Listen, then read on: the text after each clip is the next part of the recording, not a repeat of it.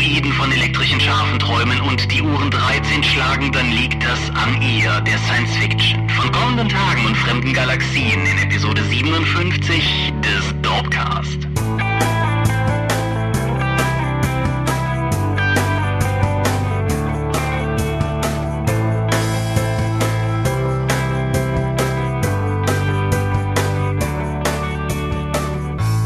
Hi und herzlich willkommen zu Episode 57 des Dorpcast. Einmal mehr sitzen wir hier, einmal mehr reden wir über Dinge, die mit Rollenspiel zu tun haben. Und wenn ich wir sage, dann meint das zum einen dich. Michael Skopjomingas, guten Abend. Und zum anderen mich, Thomas Michalski.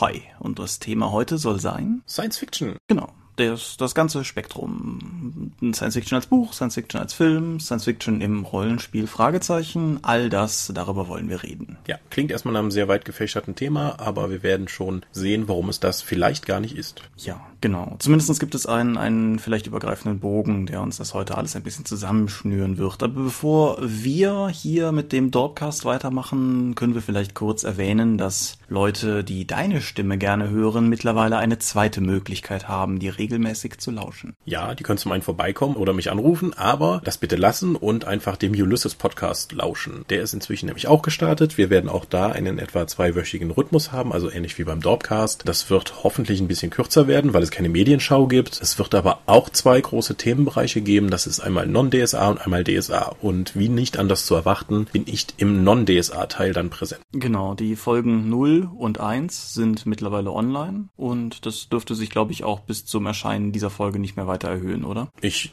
würde mich zumindest sehr wundern. Genau, ja. Zu finden ist das Ganze auf der Ulysses-Webseite. Wir verlinken es aber auch einfach nochmal hier drunter. Und ja, dann kann man da ja mal reinhören, wenn man sich denn für Ulyssesianische Projekte interessiert. Also für einen Gutteil der deutschen Rollenspielpublikationen und Gesellschaftsspiele und Tabletops und sowieso. Bis jetzt ist das Ding nur zum Download zu bekommen. Es gibt wahrscheinlich auch ein, das Hochladen im YouTube-Kanal und irgendwann auch mal hoffentlich einen funktionierenden RSS-Feed, dass man das auch bei iTunes und ähnlichen Konsorten listen kann. Ja, also ich zumindest würde mir das wünschen. Ja, ist in Arbeit. ja, aber wenn wir schon bei schamloser Ulysses-Werbung sind, hast du noch etwas, was du ansprechen möchtest, nicht wahr? Äh, ja, ich habe jetzt zum ersten Mal ein Crowdfunding, das ich mitbetreuen darf, das für die Pathfinder Eisengötter. Das ist dieser äh, etwas abgedrehte Fantasy, Science-Fiction, Pulp, Abenteuerfahrt, wo es darum geht, in einem Fantasy-Reich, das um ein abgestürztes Raumschiff errichtet wurde, halt die Eisengötter dann zu finden und vielleicht selber einer zu werden. Oder wer weiß, was da sonst noch alles passiert. Ja. Du hast ja auch schon einiges an, du hast ja auch Material dazu schon bearbeitet als Layouter. Ja, ja, genau. Also wer, wer genauso wie auch schon bei dem vergangenen Vampire Crowdfunding, wer in irgendeiner Form Grafiken auf der Ulysses Crowdfunding Webseite sieht, sieht mit sehr großer Wahrscheinlichkeit Dinge, die ich in irgendeiner Form bearbeitet habe, weil diese ganzen, die kleinen Unterstützerbanner, die Querbalken und so weiter und so fort, die sind halt von mir. Den Spielerratgeber habe ich gelayoutet, der ist ja mittlerweile online. Den einmal nach der Technologie hast du damals gelayoutet? Ja, der stimmt, der gehört ja sozusagen auch schon mit da rein, ja. Hm, der ist zwar schon erschienen, aber der gehört da mit rein. Ja, wen das für wen das irgendwie interessant ist, es ist jetzt auch das erste Mal, dass nicht sechs einzelne Bände des Abenteuerpfades erscheinen, sondern zwei Hardcover und noch ein dicker Sammelband im Schuber zum besseren Preis als vorher. Für wen das interessant ist, kann ja auch noch Geld aufs Crowdfunding schmeißen. Das steht aktuell auf 64 Prozent. Das heißt, es ist noch nicht komplett gefundet. Wen das interessiert, der guckt doch einfach mal auf uns ulysses-crowdfunding.de. Wie lange läuft die Deadline noch? Bis Ende Juli. Okay, das ist ja noch Zeit. Richtig. Dann, dann auf dahin und meinen Arbeitsplatz unterhalten oder so. ja, gut. Rollenspiel-thematische Dinge immer noch nicht Science Fiction. Es war Feencon. Ja, Feencon, wie schon angekündigt, das war ein unfassbar heißes Wochenende. Gerade der Samstag war eigentlich kaum zu ertragen. Ich bin mit kurzer Hose rumgelaufen, vermutlich der ein, das, die einzigen Tage des gesamten Jahres und dann auch noch in der Öffentlichkeit. Sehr ungewöhnlich. Uh. Tom hat diesmal ja vorgesorgt, nachdem wir in den letzten Jahren hier irgendwann mal keinen Ventilator am Stand hatte und Tom dann losgefahren ist, um einen zu besorgen und keinen mehr finden konnte, hat er diesmal direkt fünf oder sechs gekauft und die auch andere Stände weitergegeben. Nett wie Tom halt ist. Ja. Ja. Es gab auf dem Feencon noch eine Europameisterschaft für Battletech. Es gab diesmal, glaube ich, einen enorm großen Künstlerbereich. Also die Haupthalle war, glaube ich, zur Hälfte nur mit Künstlern gefüllt, die dort eben gezeichnet, gemalt, skizziert haben. Ja, es war sehr heiß, habe ich das schon erwähnt. Oh, das, das kann ich aus anderer Perspektive ja durchaus auch noch Ja. beitragen. Es gab eine Europameisterschaft für Battletech in einem viel zu kleinen Saal, der noch sehr viel heißer war als der Rest. Und ich habe nichts gespielt und obwohl ich privat da war, die meiste Zeit mit beruflichen Gesprächen verbracht. Gut, aber du bist dir darüber im Klaren, dass sozusagen beim Rest, bei der Rest-Dorp ohnehin darauf gewettet wird, wie lange du es am Dorpstand aushältst, bevor du am Ulysses-Stand Arbeit siehst, oder? Jein, das hat diesmal nicht so wirklich funktioniert, weil sich Leute an den Dorfstand gesetzt haben, um mit mir da über meine Ulysses-Tätigkeit zu reden. und zwar etwa drei bis vier Mal. Oder halt davor standen und das dann gemacht haben. Also das hilft auch nicht mehr am Dorfstand einfach zu bleiben. Gut, so viel dazu. Ja, ich war nicht auf der Feencon, obwohl ich es angekündigt hatte. Mein Tag, also insbesondere mein Samstag, ist ein bisschen anders verlaufen, als ich mir das vorgestellt hatte. Als mein Wagen mit auf dem Armaturenbrett blinkend, als während für Weihnachten schon alle Lichter angegangen, irgendwo vor Weißweiler stehen geblieben ist, habe ich den Tag dann zunächst eine geraume Zeit ohne Schatten auf der Autobahn in der prallen Sonne verbracht und dann Bis Tom dich darauf hingewiesen hat, dass du deinen Regenschirm als Sonnenschirm benutzen kannst. Ja, und danach war es nur noch unerträglich heiß, aber nicht mehr so, dass ich gedacht habe, ich falle gleich um. Dann bin ich mit dem, äh, mit dem Abschleppwagen einmal quer durch die Gegend gefahren, weil meine Vertragswerkstatt in der Eifel liegt. Und dann bin ich von der Eifel mit dem Zug wieder bis nach Köln gefahren und von Köln bis nach Düren, um da festzustellen, dass kein Zug von Düren, das hatte ich ja schon angekündigt, durchs nach Aachen fährt. Weshalb ich dann auch noch in so eine Art Schwitzbus gefahren bin und wie ich auf diversen Kanälen schon gefunkt habe, du weißt, dass die Lage wirklich ernst ist, wenn der dunkelhäutige Fahrgast neben dir in diesem Schwitzbus plötzlich aus Verzweiflung beginnt, das Ave Maria zu singen. Das war wirklich der Punkt, wo ich gedacht habe, hoffentlich, hoffentlich lebst du, um diese Geschichte erzählen zu können. Aber ja, ich habe dann Sonntag nicht mehr versucht. Du hast es geschafft. Ja, ich habe überlebt. Ja. Es war knapp, aber ich habe überlebt. Ja, mittlerweile fährt das Auto auch wieder, aber das nützt mir nichts mehr. Also schon, aber nicht für die Feencon. Dementsprechend war ich nicht da. Ja, du so machst. Ja. Hättest du direkt mal einen Zug genommen. Ja, das ist richtig. Es, es ist noch ungeklärt, ob mir das die Werkstattrechnung erspart hätte oder ob meine Anlage auch kaputt gegangen wäre, wenn ich an einem kälteren Tag gefahren wäre. Da wollte sich mein Techniker auch nicht festlegen. Aber wie dem auch sei, das hat nicht funktioniert. Genau. Leute, unterstützt den Eisengötter Crowdfunding, damit Thomas mehr Bücher für uns layouten kann. damit er sein Auto bezahlen kann. Ja. Ja. Gut, so viel zu meinem Leid und zu Feencon oder gibt's noch irgendwas zu Feencon, was du Nichts für den Dorpcast, nein. Ah, Okay. Dann können wir endlich zum, Regional, äh, zum Regionalen, genau. Dann können wir endlich zum regulären Programm kommen, nämlich zur Medienschau. Möchtest du anfangen oder soll ich? Ich fange mal an. Okay. Ich habe mir was Obskures geschnappt, beziehungsweise es wurde mir auf meinen Schreibtisch gelegt. Mein Kollege aus dem Einkauf kam hoch und meinte, hier, ich habe hier diesen neuen Rollenspielfilm, den haben wir jetzt im Angebot. Guck den doch mal, der ist lustig. Okay. Of Dice and Man. Ne? Also schon mal eine äh, Literaturanspielung. Das ist die Filmadaption eines Theaterstücks über die menschliche Ebene einer Rollenspielrunde. Der Untertitel des Films ist auch A Role-Playing Movie Without the Self-Loathing.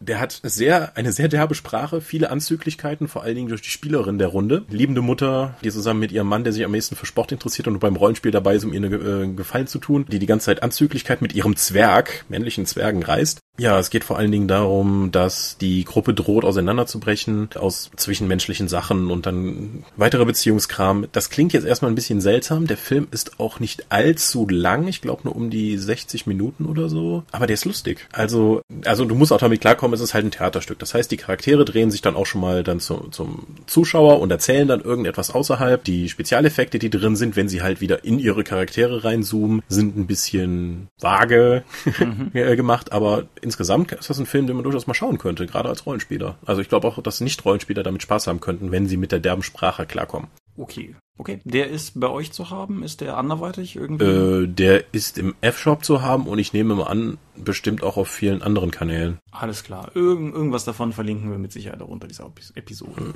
Ja. Gut. Kommen wir zu einem Film, den ich gesehen habe und der im Englischen auf den Titel The Raven hört oder im Deutschen, weil wir ja so sind, auf The Raven, Prophet des Teufels. Zwei Spoiler, es gibt keinen Propheten, es gibt keinen Teufel in diesem Film. Hat der Achim den Film ausgesucht? Nein, der ist mir vor einer, vor einer Weile schon durch den Trailer aufgefallen. Also, um, um mal vorne anzufangen. Der Film wurde gedreht von James McTeague. Den kennst du als Regisseur von V for Vendetta und Ninja Assassin. Uh. Und der Film handelt von den letzten Tagen des Lebens von Edgar Allan Poe. Denn ein grauslicher Serienmörder zieht eine Schneise des Todes durch Baltimore und die Art und Weise, wie er seine Opfer tötet, ist inspiriert von Poes Texten. Und nachdem sich der von Luke Evans gespielte ermittelnde Detective irgendwann dann doch schnell sicher ist, dass Poe nicht der Täter sein kann, so nimmt er ihn dann noch zumindest als Unterstützung mit, weil wer kennt Poes Texte schon besser als Poe. Das klingt ja eigentlich gar nicht so uncool, ist aber auch nicht gut. Der Film ist irgendwie 111 Minuten lang und ohne jetzt auf den Timecode geachtet zu haben, weil auf Netflix gesehen und dementsprechend nicht irgendwie auf dem DVD-Player eine Uhrzeit gehabt, wo ich jetzt irgendwie gesehen hätte, die Hochzeit oder sowas. Auf jeden Fall gefühlt, die erste halbe Stunde kommt der Film sich gar nicht aus den Füßen. Und sicherlich die erste Stunde schafft er es absolut nicht, das Gefühl von Handlungsfluss entstehen zu lassen. Es passieren halt Dinge, dann guckst du mal dahin, dann guckst du mal hier hin. Es gibt so einen Love Interest Plotbogen für, für Poe. Dann gibt's den, den Plotbogen über Poe, den äh, nicht mehr geschätzten Dichter, der sich in Kneipen betrinkt und seine Zeche nicht bezahlen kann. Dann gibt es die Morde und dann gibt es die Untersuchung des Mordes und dann gibt es dies und jenes und irgendwie kommt der Film einfach nicht an den Punkt, wo du das Gefühl hast, dass das jetzt eine Handlung ist, bis er dann zum Ende, wenn sich alles zuspitzt, da tatsächlich Fahrt aufnimmt. Aber bis dahin hat man halt auch schon viel Nerven gelassen lassen. Hm, Ninja Assassin war da fluffiger. Was mich außerdem beeindruckt hat, ist, dass John Cusack in dem Film die halbe Zeit auf mich gewirkt hat, als würde er versuchen, Nicolas Cage zu spielen. Aha. Also dieser Film guckt sich so, als wäre diese Poe-Rolle total gut gewesen, wenn das Cage wäre. Da das aber nicht Cage ist, sondern Cusack, der eigentlich ein guter Schauspieler ist, aber eben nicht für diese Art von hysterischem Wahnsinn, den, den Nicolas Cage so wundervoll kann, geht das irgendwie daneben. Es gibt, Aha. es gibt so allerlei Punkte, die mich auf der, an der historischen Komponente des Films so ein bisschen stören, weil er einerseits sehr, sehr viel Mühe sich gibt, um da irgendwie auf historische Fakten anzuspielen, andererseits aber teilweise auch völligen Unfug verbreitet und das hat mich ein bisschen genervt. Die meisten Dialoge sind, sind eher flach. Es gibt, an einem Punkt wird eine junge Frau entführt und die Dialoge, die sie mit ihrem Entführer wechselt, sind so bahnbrechend doof teilweise, dass, dass es echt einen zur Verzweiflung treibt. Also alles in allem, es hat mir jetzt nicht so richtig leid getan, den geguckt zu haben, zumal ich den halt auch immer mal sehen wollte. Aber es wäre ein viel besserer Film, wenn irgendwer gewusst hätte, was er will. Und das scheint vor allen Dingen so ein Production Hell Produkt gewesen zu sein. Der hat halt auch irgendwie, wenn du bei IMDb guckst, drei verschiedene Besetzungen für jede einzelne Rolle gehabt, bevor dann irgendjemand mal da tatsächlich dabei geblieben ist. Und das kann ja auf Dauer auch nicht gut funktionieren. Ich kenne das von Büchern. Ja, als, als vielleicht sozusagen letztes, und dann, dann sei damit auch genug zu diesem Film gesagt, was vielleicht so ein bisschen zeigt, wie, wie dieser Film überproduziert ist. Also er beginnt halt damit, dass Poe auf einer Bank sitzt und dann guckt er nach oben und dann siehst du halt im Gegenschuss, was er sieht. Und das ist der Tageshimmel mit einem Mond. Aber dann verändern sich die Farben hin in einer Art weichen Blende zu einem Nachthimmel mit den gleichen Wolken und dem gleichen Mond. Dann aber realisierst du, dass du nicht nur den Nachthimmel mit dem Mond und den Wolken siehst, sondern dass das die Spiegelung in einer Pfütze ist. Und dann fährt die Kamera zurück und dann fährt auch noch eine Kutsche durch diese Pfütze. Und das ist so unglaublich viel Heckmeck, ohne dass das irgendwie weiß gebracht hätte. Nee. Too much. Genau. Aber ich habe gleich noch einen besseren Film, aber erstmal bist du. Ah, ich habe The World's End geguckt. Das ist ja ein Film von Edgar Wright, also mit den üblichen Verdächtigen mhm. um Simon Peck und seine die ganze Bagage. Es geht in The World's End darum, dass einer aus einer ehemaligen Jugendgruppe einfach für sich beschließt, wir haben damals ja diese Sauftour gemacht, die um die zwölf Pubs unserer Heimatstadt geht. Die haben wir aber nie zu Ende geführt. Und jetzt, 20 Jahre nachdem wir die Schule fertig hatten, bringe ich jetzt nochmal die Gruppe zusammen und wir machen diese Sauftour fertig. Das wäre an sich ja schon mal eigentlich eine interessante Prämisse, einfach dann zu schauen, wie haben die Charaktere sich entwickelt und das könnte ein Kammerspiel werden, was ja lustig ist. World's End funktioniert nicht so, damit gibt man sich ja nicht zufrieden. Es sind wieder die Themen Kleinstadt und Erwachsenwerden drin, wie sie auch schon in Hot Fuzz drin waren. Es gibt aber auch wieder, es geht um eine Alien-Invasion, Körperfresser und die Menschheit insgesamt und wie sie mit sowas umgeht. Mhm. Es ist enorm lustig. Äh, ich, ich, ich liebe einfach die Inszenierung von Edgar Wright mit den Jump Cuts, wie er arbeitet, wie er seine Charaktere darstellt, was für schrullige Figuren das überall sind und natürlich auch Simon Peck mit Nick Frost. Mhm. Ja, oder seinem Kompagnon und wie die Chemie zwischen den beiden ist. Es gibt noch den Martin Freeman, der den Hobbit gespielt hat. Ja. Der ist noch mit Teil der Bagage. Äh, das ist einfach eine tolle Truppe. Auch was die Charaktere bewegt, wie sie sich entwickelt haben. Er nimmt alle die Charaktere ernst. Es ist lustig, aber er nimmt die Charaktere ernst. Das finde ich auch immer bei den Arbeiten von in der Cornetto-Trilogie. Ja, immer ganz toll. Mhm dass es nicht einfach nur albern ist. Ich finde, das ist nicht nur in der Cornetto-Trilogie so. Ich finde es zum Beispiel auch sehr, sehr auffällig bei Scott Pilgrim. Mhm. Ein Film, der so schrill und so bunt und so laut ist und den du so leicht völlig hättest überzeichnen können, aber dass du trotzdem eine, eine solche emotionale Bindung eben zu Scott und Ramona entwickeln kannst, ist halt definitiv großteilig Leistung des Regisseurs. Insofern Mhm. ja. Ja, ganz toll. Ich habe mich sehr gut amüsiert, obwohl ich nicht glaube, dass es der stärkste von der Reihe ist. Also Hot Fuzz hat mich da schon, ich glaube, Hot Fuzz ist mein Liebling aus der Reihe. Mhm. Ich bin mir gerade unsicher. Ich meine fast, ich hätte sogar schon mal in einem Dorpcast über den Film geredet. Das müsste noch nicht so lange her sein, dass das Prä-Dorpcast war. Ich fand World's End nicht so gut. Also schon immer noch gut, aber nicht so gut wie die anderen beiden, von denen ich ganz klar sagen würde, die sollte jeder gesehen haben. Das hat irgendwie bei World's End für mich nicht gegriffen. Es gibt halt, es gibt halt irgendwie für mich die, die Frage, ob es vielleicht an der Synchro gelegen hat, weil World's End der einzige ist, den ich auf Deutsch gesehen habe, weil es auf dem Videoabend war und ich auch teilweise echt Probleme hatte mit Sprecherstimmen, weil ich halt die ganzen Darsteller, so wie Simon Peck, ich habe Simon Peck, glaube ich, noch nie bewusst in einem deutschen Film gesehen, also in Star Trek, aber da ist er ja nur einer unter vielen. Und ob es vielleicht daran gelegen hat. Aber aus irgendeinem Grund hat er für mich nicht so gezündet. Es ist immer noch eine unglaublich gute Komödie und vor allen Dingen ist es immer noch eine wirklich gut inszenierte Komödie, gar keine Frage. Aber ja, wenn, wenn ich jetzt irgendjemandem dazu raten würde, definitiv die anderen beiden oder immer wieder Spaced. Ja, das sowieso. Jeder sollte Spaced gesehen haben und immer wieder und mindestens einmal pro Jahr nochmal schauen. Ja. So viel zu The World's End. Alles klar. Es gibt einen Film, der hat mich aufgrund seiner Besetzung neugierig gemacht. Dieser Film hat, um dir mal nur die Darsteller zu nennen, Kevin Spacey, Paul Bettany, Jeremy Irons, Zachary Quinto und Demi Moore sowie Stanley Tucci. Das ist ja schon echt mal, eine, echt mal ein Ensemble. Dieser Film wurde geschrieben und gedreht von einem Mann, der seinen Lebtag lang vorher noch keinen Film gemacht hat.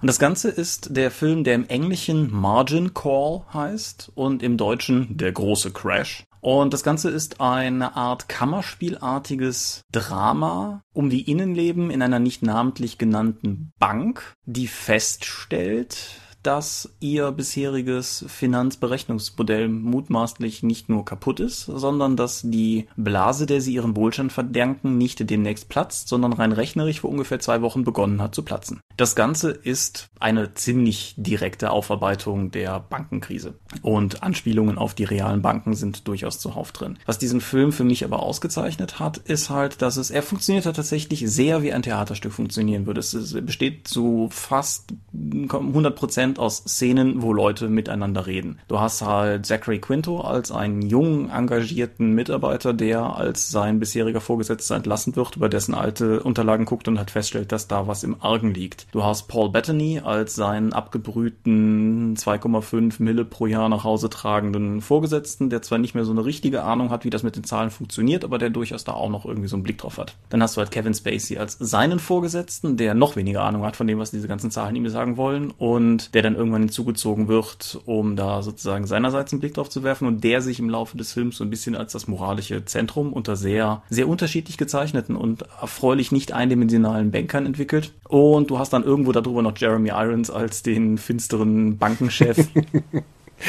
Sehr gut. bei, bei dem das Zahlenlesen an einen Punkt reduziert ist, dass er irgendwann zu Zachary Quinto sagt, erklären Sie mir nochmal, wo das Problem ist und erklären Sie es mir so, als wäre ich ein vierjähriger Junge.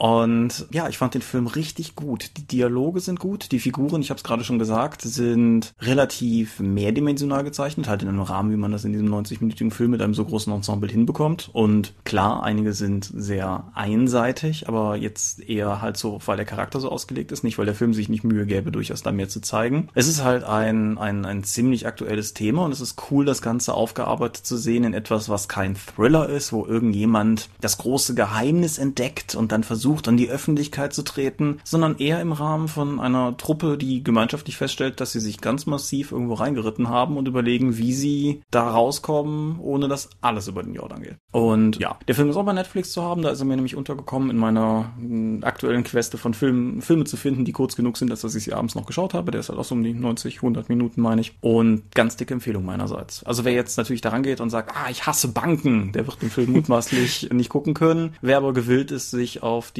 auch auf die unterschiedlichen Charaktere einzulassen und wer halt auch in der Lage ist, sagen wir mal, ein Kammerspiel zu gucken, wo er persönlich nicht jeden Charakter liebt, sondern halt einfach sehen will, ist, wie die aneinander abprallen, für den ist das ein ganz hervorragender Film. Okay, spannend.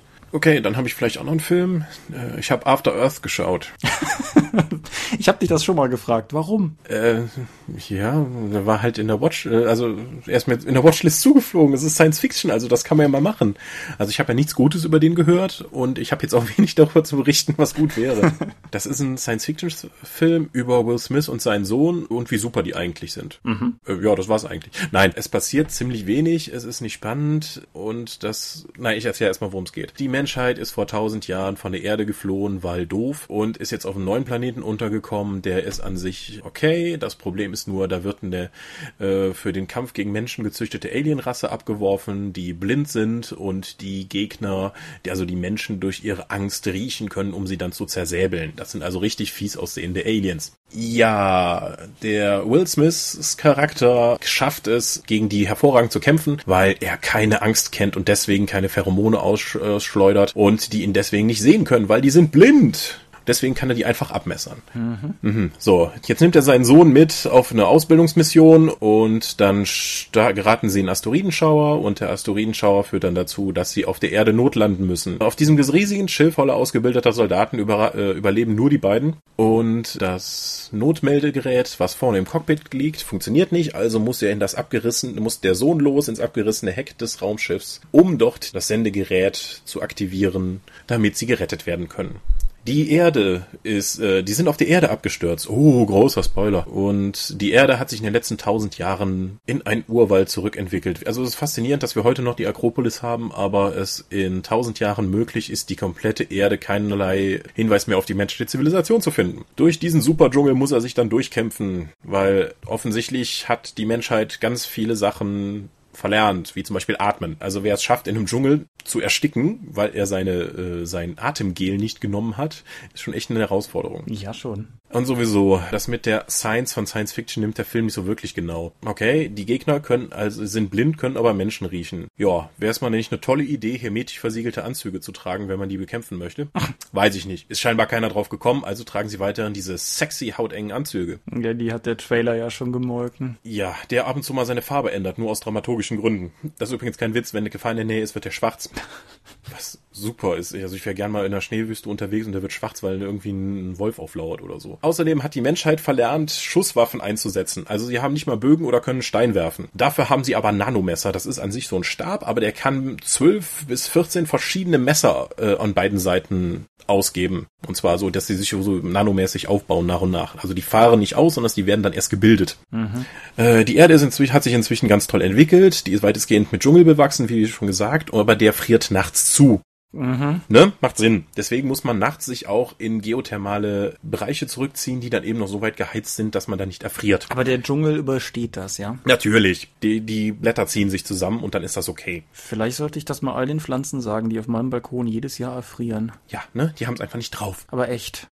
Das Absturzsignal ist auch super, weil das muss man nicht nur händisch auslösen, sondern nachdem man das im Heck findet, muss er noch auf einen Berg steigen, um den Impuls außerhalb der Erdatmosphäre zu bekommen. What the fuck? Also das, das mit dem Impuls ist für sich genommen dumm genug, aber ist es nicht interessant, dass wir momentan an, also im Prinzip technisch in der Lage sind, Autos zu bauen, die selbstständig einen Rettungswagen rufen, wenn du einen Unfall hast und vor allen Dingen aus Datenschutzgründen diese Autos bisher nicht salonfähig sind, aber hier Space Raumschiff Dinger nicht? Ich, ja, meine Güte. Und ja, das muss doch alles möglich sein. Und dann muss der auf diesen Berg steigen, um da eben, hält er noch das Ding hoch, als würdest du ein Handysignal suchen, mit einem Gerät, was in die Erdatmosphäre einen Lichtstrahl schießt, was sich dann so richtig auskaskadiert und dann innerhalb von Nullzeit das Rettungsteam da ist. Also währenddessen verblutet ja sein Vater, der es schafft, über vier, fünf Tage lang mit zwei gebrochenen Beinen und gerissener Arterie ihm immer noch Tipps geben zu können, wird dann doch dramatisch in dem Finale bewusstlos, bis der Rettungstrupp eintrifft. Was ja dann direkt passiert. Keine Ahnung wie. Das war meine Befürchtung nach dem Trailer. Also Will Smith liegt im Prinzip die ganze Zeit in dem Raumschiff rum. Genau. Er hat überraschend, dafür, dass er eigentlich nichts tut und nur die ganze Zeit benebelt gucken muss, hat er ziemlich viel Screentime, weil sein Sohn das noch nicht wirklich mit dem Schauspielern hinbekommt. Dafür darf er am Ende dann aber auch seine, seinen inneren Fokus finden und einfach auch seine Angst verlieren, damit er auch genauso toller, angstloser und emotionsloser Krieger werden kann wie sein Vater. Das ist nicht auch eine sehr komische Botschaft. Ja. Nee, äh, guck den nicht. ich hab's nicht schlimm. vor. Also ich bin, ich habe sehr, sehr, sehr, sehr lange den guten M. Night Shyamalan noch verteidigt mhm. und habe auch Filme von ihm noch gemocht, wo andere mir wahrscheinlich schon Wahnsinn attestieren würden, wenn ich das laut sage. Aber irgendwann war für mich auch vorbei. Nee, der, der ist echt schlimm. Ich glaube, bei Lady in the Water habe ich das Handtuch geschmissen. Mhm, kann ich verstehen. Der Film, der nur gedreht wurde, um Rezensenten zu beschimpfen. Ja, anderes Thema. Okay. Ja. ja. Du bist durch? Ich habe fertig. Okay, du machst Science Fiction, ich mach Science Fiction. Es gab in den äh, 90er Jahren ein Point-and-Click-Adventure der Firma LucasArts, das auf den Titel The Dig hörte. Wie die Grabung. Ja, ja, ich weiß. Nicht, ähm, ja. Ja, ja. Ich das, erinnere mich daran. Das war 1995 und ein Jahr später erschien ein Roman zum Spiel. Was, wenn man das Spiel kennt, eine ganz interessante Sache ist, weil so richtig viel Handlung, die man ro zum Roman umarbeiten könnte, hat der eigentlich nicht. Geschrieben wurde dieser Roman nicht etwa von Orson Scott Card, der ja nicht nur grässlicher, homophober Verrückter, sondern auch anerkannter Sci-Fi-Autor und Autor der Dialoge des Spiels war, sondern von Alan Dean Foster, der armen Sau, die damals schon Star Wars als Roman adaptiert hat, aber sehr lange darauf warten musste, dass sein Name und nicht George Lucas auch mal auf dem Roman steht. Yay. Die grobe Handlung. Ein riesiger, gefährlicher Asteroid den die Menschheit schnell Attila tauft, kreiselt auf die Erde zu und droht durch seinen Einschlag die Zivilisation auszulöchen. Drum wird ein Team aus fünf Wissenschaftlern hochgeschickt, von denen drei auch den Asteroiden nachher betreten, um ihn aus seinem Todeskurs zu sprengen und, was ich das ist schon eine Ansage, durch zwei gezielte Nuklearexplosionen in einen geostationären Orbit zu schubsen. Uh, machen wir gerne. Ja, das funktioniert soweit auch, aber geht an dem Punkt dann sozusagen, oder der Plan verlässt die vorgesehenen Bahnen an dem Punkt, an dem drei dieser Crewmitglieder gerade auf dem Asteroiden, nachdem sie gesprengt haben, rumlaufen und dieser Asteroid sie dadurch überrascht, dass er gar keiner ist, sondern ein Raumschiff und mit ihnen davonfliegt Wusch. und sie auf einer fremden Alienwelt stranden lässt. Und der Rest der Geschichte ist dann halt, wie die drei auf dieser auf den ersten Blick völlig leblos erscheinenden Welt versuchen, wieder davon zu kommen. Es gibt drei Aspekte, die ich an dem Buch ganz interessant fand und die ich hier nennen wollte. Zum einen mm, hat mir die Charakterisierung der drei menschlichen Hauptfiguren ganz gut gefallen. Das sind zum einen der amerikanische Raumpilot Boston Lowe, die quirlige, nervige Journalistin Maggie Robbins und der deutsche, manchmal etwas zwielichtig wirkende Wissenschaftler Ludger Brink. Und die Interaktion von den dreien ist ziemlich cool, ist auch gut umgesetzt, funktioniert halt auch in Romanform ganz gut, weil das ein Teil der Geschichte ist, der natürlich auch angenehm zu adaptieren ist. Was in der Adaption sehr viel kruder wirkt, aber vielleicht für uns als Rollenspieler gar nicht so uninteressant ist, ist halt der Rest. Weil sehr große Teile des Videospiels bestehen darin, leere Gänge zu erkunden oder seltsame alte Maschinen zu finden und wieder in Gang zu bringen und Artefakte miteinander zu finden. Also klassische Oldschool Point-and-Click-Adventure-Kosten. Und das Ganze in Romanform liest sich auf jeden Fall eigenartig. Mhm. Irgendwie. Und dann versuchte ich, den Stein mit der Taschenlampe zu verbinden, aber nichts passierte. Dann versuchte ich, was? Wie schnell habe ich mir das vorzustellen? Äh, nein, eine Abstraktionsebene höher oder sowas, aber irgendwie Boston machte sich daran, das Gerät zu reparieren. Er brauchte eine ganze Weile, um herauszufinden, wie die Teile miteinander kombiniert werden mussten, aber am Ende gelang es ihnen, dass es wieder lief. Das klingt so wie, ja, und dann tauchten Orks auf und sie kämpften gegeneinander und sie gewannen. Ich habe irgendwo eine, eine äh, Rezension gelesen, die war überschrieben mit die schönste Komplettlösung der Welt. es ist aber dennoch, es liest sich ganz, ganz interessant insofern, als dass vieles, was in diesem Roman passiert, so ein bisschen so ist, als würdest du einen Dungeon Crawl lesen. Und das fand ich halt für uns als Rollenspieler ganz interessant, weil es ist halt Erkunden von Gängen und Sichern von Ressourcen und Verstehen von Geheimnissen einer vergangenen Zivilisation. Also eigentlich ziemlich das, was du in sehr, sehr vielen Dungeons machst. Und der Roman ist nicht schlecht darin, es zu erzählen. Es liest sich halt nur, also man sollte wissen, worauf man sich einlässt. Und wenn irgendwie ausgefeilte Dialoge und viele interessante Charaktere das sind, was einen zu Büchern treibt, sollte man was anderes lesen. Mhm. Und zu guter Letzt, wer sich für, für das Spiel eh begeistert und sozusagen gerne mehr Hintergrund möchte, der kriegt es hier auf jeden Fall, weil anders als im Spiel gibt es eine Erzählperspektive sozusagen aus Alien-Sicht. Wie die genau funktioniert, würde jetzt Spiel und Buch spoilern, deshalb will ich das nicht weiter ausführen, aber die sind sozusagen zwischen den Erlebnissen der drei menschlichen Figuren. Ich weiß nicht, ob es tatsächlich Erzählabsicht war oder ob es eher eine Notlösung war, um das Buch ein bisschen zu lockern, aber auf jeden Fall durch diese Erzählperspektive, diese zusätzliche, kriegt man halt noch eine andere Sicht auf das, was die Menschen da gerade machen und das ist soweit ganz, ganz äh, nett und interessant, denke ich, kann man, kann man also lesen. Okay, wenn ein Asteroid, wenn ein Meteor, was weiß ich, auf die Erde zufliegt und wir haben die Ressourcen, um fünf Leute hochzuschicken, um die zu zerstören. Warum ist eine dieser fünf Personen eine Journalistin? Das Buch erklärt das auch nicht zufriedenstellend, außer mit einem, naja, die oben haben halt gesagt, es soll auch ein bisschen PR. ja, Das, aber wie gesagt, ich kann, kann dir das auch nicht zufriedenstellend erklären. Das mhm. äh, Buch bleibt diese, diese Erklärung auch ein bisschen schuldig. Ich hatte nebenbei, aber das ist eine persönliche Sache, das große, die große Herausforderung beim Lesen, weil ich auch die Stimmen des Spiels nicht mehr im Ohr hatte, sozusagen. Die Art und Weise, wie der Deutsche geschrieben ist, ist sehr überzeugend darin, aber wie es sozusagen vielleicht für Amis klingen sollte, aber es ist unglaublich schwierig, den nicht mit der, im Inneren sozusagen mit so einer Art Pseudo-Ami-Trash-Nazi-Akzent zu lesen. Hm. Er hat halt auch teilweise so deutsche Wörter eingeworfen, so wie kein Nicht-Muttersprachler jemals reden würde. Mhm. Aber um halt immer wieder dran zu erinnern, Setti is very German. Und äh, ja, das, das, also wie gesagt, das ist, es ist ein, es ist eine ganz nette Lektüre, die man, die man haben kann. Und ich denke, es ist was, was man auf jeden Fall lesen sollte, wenn man das Spiel damals geliebt hat. Aber anders als auch andere Videospielroman-Adaptionen ist das ja eine, die ich jetzt nicht aus ganzem Herzen empfehlen kann. Wer das Ding tatsächlich lesen will, hat es auch gar nicht mal so einfach. Eine öffentliche, äh, eine offizielle E-Book-Veröffentlichung wäre mir nicht bekannt. Es gibt eine englische Hardcover- und Softcover-Ausgabe. Es gibt das Ganze auf Hörkassette für Leute, die uh. so richtig hardcore sind. Und es gab auch beim Verlag VGS, gibt es den eigentlich noch? Äh, weiß ich nicht. Gab es eine deutsche Ausgabe, die den Pseudo-Karlauer im Titel noch ein bisschen weitermacht. Das deutsche Ding heißt nämlich The Dick, das Rätsel von Cocytus. Cocytus ist natürlich, wie wir, mhm. ist natürlich, wie wir alle wissen, einer der fünf Flüsse, die in den Hades führen, neben dem Styx, dem Acheron, dem Lethe und äh, den, die ich jetzt vergesse. Aber ja, das ist der ungünstigste Titel, den ich mir denken könnte. Äh, okay. So, nachdem wir alle 15 waren, für einen kurzen Moment, lass uns doch mal zum Thema kommen.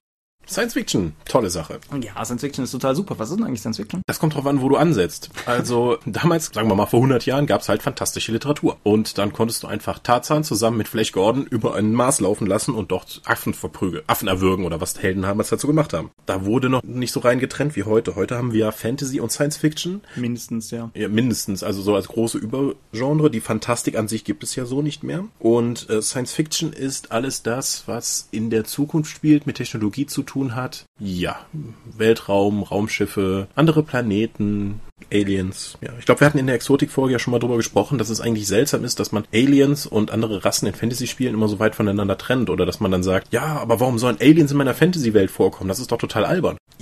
Verstehe ich nicht. Also, wie ich es damals nicht verstanden habe, verstehe ich jetzt auch nicht. Warum kann ich sagen, hier der Mindflayer, dieses tentakelgesichtige Monster, kommt aus der Unterwelt, aus dem Underdark hoch, um eben Sklaven zu, äh, zu holen. Das ist total normal in der Fantasy-Welt. Wenn ich aber allerdings sage, da kommt ein Raumschiff mit tentakelgesichtigen Monstern, um Sklaven zu entführen für ihre Heimatwelt, sagen Leute, ich will nicht, dass meine Fantasy mit Science Fiction ver äh, verwischt wird. Ja, das ist auf jeden Fall richtig. Wir haben das gedanklich vielleicht schon mal so ein bisschen vorhin bei den Eisengöttern gestreift. Wenn du halt auch was mit normalerweise nominell Fantasy machst und darin irgendetwas einbaust, was halt eindeutig nicht mehr in unser heutiges Verständnis von Fantasy fällt, sondern Richtung. Also meistens Fantasy dann beruht auf das, was Herr der, Herr der Ringe zeigt. Das ist Fantasy. Ja, oder vielleicht höchstens noch sozusagen den, den einen Schritt zurück zu sowas wie Robert E. Howard oder so. Aber da dann auch sehr selektiv halt die Conan-Sachen zum Beispiel. Aber du hast schon recht, der, der primär Sockelpunkt für Fantasy war eigentlich immer Herr der Ringe und ich würde behaupten, heutzutage hast du zwei, nämlich die Tolkieneske Fantasy und die George R. R. Martinsche Fantasy. Mhm. Alleine schon empirisch, wenn ich gucke, wie viele Bücher im deutschen Buchhandel im Regal stehen, wo irgendwas von der neue George Martin oder empfohlen von George Martin draufsteht. Also der ist definitiv halt auch zu so einem Sockelding geworden. Ja.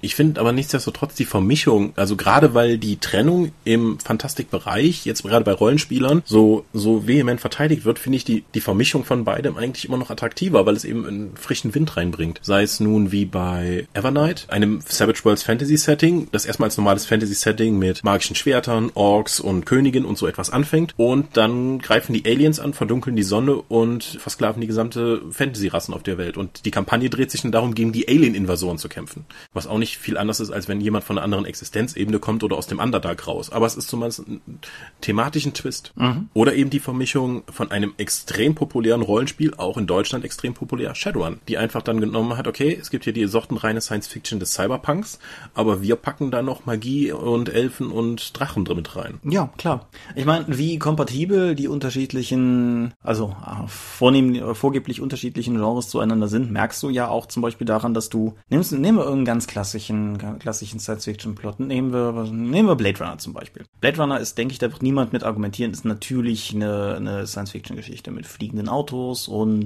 humanoiden Robotern und diesem und jenem. Und du könntest diese Geschichte vermutlich genauso erzählen, wenn du die Replikanten zu irgendwelchen Golemiden machst und halt entsprechend darauf den, den ganzen Plotbogen aufbaust. Die Geschichte würde grundsätzlich genauso funktionieren, zwar ohne fliegende Autos, ne, aber das, das würde halt durchaus funktionieren. Warum man teilweise da tut, als könnten diese beiden Genres gar nicht miteinander, ist mir ohnehin ein Rätsel. Das gesagt haben, klar, sowas wie Shadowrun ist das perfekte Gegenbeispiel. Wobei natürlich da die Meinungen auch auseinandergehen. Also beispielsweise William Gibson, der ja für sich genommen sehr, sehr viel Cyberpunk-Urvatertum betrieben hat, selber ist überhaupt kein großer Fürsprecher für das, was er von Shadowrun weiß, was nach seinem eigenen Bekunden aber auch nicht viel ist, weil er halt immer der Meinung ist, dass diese Geschichte Elfenzwerge, Orks nicht bräuchte, um zu funktionieren. Aber gut.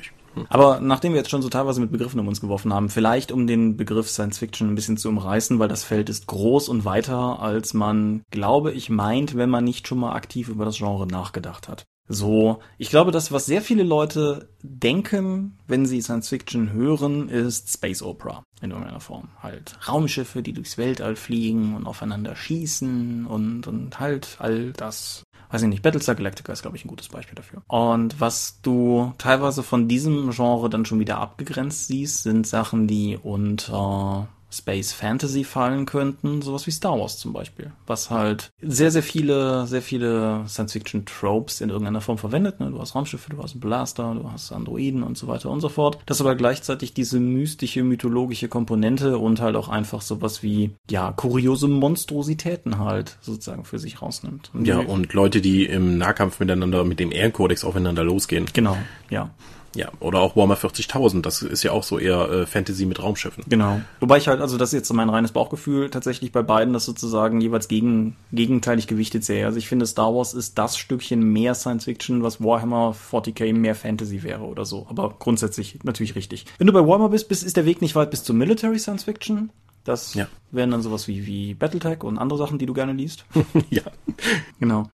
Dann hast du teilweise mit Überschneidungen zu den anderen Dystopien. Das ist das andere große Standbein, würde ich behaupten, wo die ganze Science Fiction drin eingelagert ist, die man vielleicht auch in der Schule mal gezwungen war zu lesen. Sowas wie Orwells 1984 oder Fahrenheit 451, Huxleys Schöne neue Welt.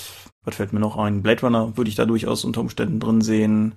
Evgeny Samyatins Wir, was keine Sau kennt, von 1920, was ein fantastisches dystopisches Buch ist. Und nicht ja, aber jetzt mal abgesehen von den, von den Klassikern, die du jetzt alle nennst, ist es ja auch noch weiterhin ein aktuelles Genre. Also der Felix Münter hat ja jetzt auch schon mehrere Romane bei Manticore veröffentlicht, ein deutscher Autor, auch mit einem dystopischen, postapokalyptischen Setting. Ah, ja, wichtige Einschränkung. Zwei Dinge. Also erstmal richtig. Was, was man auch nicht vergessen darf, das haben wir letztes Mal schon mal kurz gestreift, im Young Adult Fiction Bereich sind Dystopien gerade hm. das heißeste Eisen. Also da, wo... Die Hunger Games, ja. Hunger Games, genau, aber auch so, so, so viele andere, die ich jetzt gerade spontan alle nicht aus dem Hut schütteln kann. Es gibt eins, was ein bisschen so funktioniert wie das Fernsehen The Bachelor mit irgendwie Kandidatinnen, die versuchen, Frau von irgendwem zu werden, mehrere Teile. Ugly oder Uglies ist eine, wo es halt um, um Schönheitsideal. Also es gibt da eine ganze Menge, was halt in diese Richtung reingeht. Und ähm, was theoretisch auch alles auf meiner Leseliste ist hier die Bestimmung. Divergent fällt sicherlich irgendwie noch in die Ecke. Haufenweise. So. Dann Postapokalypse, klar auch so ein riesiges Genre und zu dem Zeitpunkt bist du halt von dem, was wir jetzt sozusagen abstecken, schon unglaublich weit von sowas zum Beispiel wie Space Opera entfernt, weil du halt einfach, ja, du hast halt die Welt nach der Katastrophe und auch die Bandbreite da ist riesig, weil ich sag mal nicht alles, was Postapokalypse ist, ist direkt Mad Max Fury Road. Ja, es gibt auch Waterworld. du meinst, weil da alles Wasser ist, was bei Mad Max Wüste ist, ja? Ja. Ja, ja klar, durchaus. Dann hast du so Kram wie Near Future, also Sachen, die halt schon in der Zukunft spielen, aber eher morgen als in 100 Jahren. Und ich bin sicher, wir können das jetzt noch beliebig weiterspielen. Worauf ich hinaus will, ist, es gibt unglaublich viele Geschmacksrichtungen Science Fiction. Und ich denke, das ist wichtig als Grundlage für das, worüber wir im Laufe der restlichen Folge reden können, wollen, sollen. Mhm. Wir hatten jetzt, je nachdem, welche Subgenre wir gesprochen haben, eine interessante Tendenz, weil für einige der Subgenres wurden vor allen Dingen Bücher genannt, für andere Filme. Mhm. Glaubst du, dass einige dieser Genres in, in einem bestimmten Format Format besser funktionieren, wie zum Beispiel jetzt die Postapokalypse, die ja nun unglaublich viele Schauwerte hat und, das darf man nicht vergessen, billig in vielen Fällen billig zu produzieren ist, weil du gehst um den nächsten Schrottplatz oder in einen Slum in der Gegend und sagst einfach, hier, das ist postapokalyptisch, dann kannst du den Film runterkurbeln. Ich denke schon. Umgekehrt würde ich bei der Postapokalypse zum Beispiel auch sagen, dass ich mir unter Umständen vorstellen könnte, dass das gar nicht mal so leicht zu schreiben ist. Es gibt Gegenbeispiele, gar keine Frage, aber das, was du mit den Schauwerten ansprichst, also ich sage mal, Mad Max Fury Road wäre ein Scheißroman. Mhm. Und äh, ist halt als Film ganz großartig. Wo das Genre, glaube ich, noch einen besseren Stand hat, ist der Comic-Bereich. Mhm. Und damit verbunden die Frage, würdest du, würdest du Zombie-Geschichten zur Postapokalypse zählen? Ja. Ne? Dann hast du nämlich zum Beispiel The Walking Dead als ganz große Marke, auch im Comic-Bereich, die halt genuin daher kommt. Und zwar gibt es mittlerweile auch die Fernsehserie und die Telltale-Spiele und diesen komischen Shooter, den keiner gespielt hat. Aber das ist, denke ich, schon relativ stark halt, zumindest in mehreren Medien vorhanden. Wohingegen gute Zombie-Romane, es gibt Zombie-Romane. Ich habe auch, lass mich mal kurz rechts nehmen, ich gucken, wie hieß denn das Buch noch? World War Z? Nee, Tage des Niedergangs für Manticore damals mhm. gesetzt und so. Das ist ja zum Beispiel auch einer. Äh, World War Z ist definitiv einer und nach allem, was ich weiß, äh, ist das ja etwas, wo man das Buch lesen sollte, anstatt den Film zu gucken. Hier. ja, aber klar. Umgekehrt sowas wie 1984 oder sowas ist vielleicht nach heutigen Sehgewohnheiten auch kein so attraktives Filmprojekt mehr, weil die Anzahl der Schauwerte halt relativ gering ist. Hm. Wie würdest du das sagen? Ich stelle jetzt, stell jetzt einfach mal eine These in den Raum. Ist Science Fiction im Kino oder im Film nur noch tolle Effekte und beeindruckende Bilder und äh, im Buchbereich sind es halt immer noch die Ideen und Visionen, wie es damals war? Warum kommt das in den, Bü in den Filmen nicht mehr so wirklich durch? Ich glaube, zum einen müssen wir es auf Mainstream-Filme eingrenzen, weil ich, die habe ich jetzt alle noch nicht gesehen, sträflich, aber sowas wie, es gab doch diesen Zeitreisefilm vor zwei, drei Jahren, von dem alle mir gesagt haben, dass du einen richtigen Knoten ins Hirn kommst, wenn du versuchst, den zu gucken. Ich trag's nach unten. Oder Ex Machina zum Beispiel, der jetzt gerade läuft, der, von dem ich auch sehr viel Gutes gehört habe. Also diese Filme gibt es halt schon noch. Ja. Aber die äh, verblassen natürlich durchaus so ein bisschen neben den, den großen Blockbuster-Titeln halt. Wobei auf der anderen Seite sowas wie Enders Game durchaus auch ein paar der Teile des Buches beibehalten hat, die ich in der Verfilmung erwartet hatte, gestrichen zu sehen, weil sie halt eher ein bisschen problematischer sind. Aber da war der Film der Idee durchaus noch treu genug ergeben. Ich finde es insofern eine schwierige Frage, als dass momentan so unglaublich wenig im Kino läuft, was keine Verfilmung von irgendwas ist. Mhm. Weil Enders Game ist eine, die ganzen Hunger Games Teile und so weiter sind halt irgendwie Literaturverfilmung. Unglaublich viel an Franchises, was das aus dem Boden gestampft wird, basiert in irgendeiner Form auf irgendetwas. Das verzerrt vielleicht den Eindruck so ein bisschen. Dennoch bin ich vom Bauchgefühl her gewillt, deiner Theorie zuzustimmen. Aber wenn du die Theorie schon in den Raum stellst, hast du eine Vermutung, wie es kommt? Also die, also erstmal die Kino, komplette in Kinoindustrie geht ja eher dahin, so viele Blockbuster zu produzieren wie möglich. Also diese, Steven Spielberg hat es letztes Mal noch erwähnt, mhm. so im Rahmen der Avengers und so, die Filme werden zu groß. Jedes Mal, wenn einer davon nicht der bombastische Erfolg wird, der werden muss, kann das eine ganze Produktionskette direkt mit sich reißen. Und deswegen muss man immer mehr Schauwerte bieten und immer bombastischer werden. Die Marvel-Dinger, die Marvel-Formel, die eben jetzt vorgegeben wird in den Filmen, die scheint sich ja auch schon abzunutzen, aber die funktioniert ja immer noch sehr gut, um unfassbare Mengen ins Kino zu ziehen. Ja, wenn ich ganz kurz einhaken darf, damit verbunden, weil es einfach auch nur deinen Gedanken stützt, was damit halt auch einhergeht, ist die Verfranchisung von quasi allem. Hm. Shared Universes und, und all der Kram. Du, äh, hm. Es ist halt mittlerweile richtig schwierig geworden, einen Film zu machen, der einfach nur ein Film ist. Hm. Okay, das macht aus dem Marketing-Standpunkt und auch aus der Verflechtung einfach total viel Sinn. Es ist wahrscheinlich auch eine gute Möglichkeit, um interessante Geschichten zu erzählen. Aber wo sind die Visionen und Ideen, die Science Fiction immer gekennzeichnet haben? Immer wieder zu sagen, Science Fiction kennzeichnet für mich, okay, das ist das Morgen. Das ist entweder eine Warnung davor oder ein Wunsch danach. Mhm. Oder so könnte es sein. Wie könnten wir darauf reagieren? Was man auch noch auf der Kinoebene dazu sagen muss, ist, du hast so Sachen wie dieses Jahr lief Tomorrowland mit George Clooney und anderen Menschen drin. Mhm. Und Tomorrowland war ein interessantes Ding, weil das ein Film war, der nicht auf einer Literaturverlage basiert, der nicht in ein etabliertes Franchise hineinstößt, der aber nicht gut gelaufen ist. Und wenige Wochen nachdem der Film, also oder Tage vielleicht auch, nur nachdem sich auf jeden Fall abzeichnete, abzeichnete, dass dieser Film mit ein bisschen Glück mehr oder weniger sein Break-Even erreichen wird, wurde dann zum Beispiel auch die gerade in Schwung kommende Entwicklung vom dritten Tron gestoppt. Und ich glaube, das Problem ist, dass mehrere Science-Fiction-Filme der letzten Jahre irgendwie immer in dieses Loch gestolpert sind. John Carter ist auch so ein Beispiel. Ich finde, John Carter ist nicht der beste Film. Ist Ich ist halt nicht der Ah, beste Film der so Welt, toll. das würde ich nicht behaupten, aber es ist ein Film, den du ohne Probleme gucken kannst, der Spaß macht, Spaß macht, der auch filmisch nichts falsch macht. Und der halt auch ganz klar darauf ausgelegt war, dass Mhm. ihm viel nachfolgen würde, aber der halt auch irgendwie, ich krieg's nicht mehr alles zusammen, aber der hatte halt auch eine Werbekampagne aus der Hölle, dann hatte irgendwie die, die echten Fans dadurch vergrätzt, dass sie halt das vom Mars aus dem Titel gestrichen haben, dass der plötzlich nur John Carter hieß. Und das Problem ist halt, dass irgendwie aufgrund der großen Gefahr, die mit Flops einhergeht, Studios sich vielleicht mal noch was trauen, aber wenn dieses erste, dieser erste Versuch, sich zu trauen, nichts wird, die Risikobereitschaft auch sofort fast in den Negativbereich kippt. Und das ist etwas, was du im Buchbereich in dieser Form natürlich nicht hast.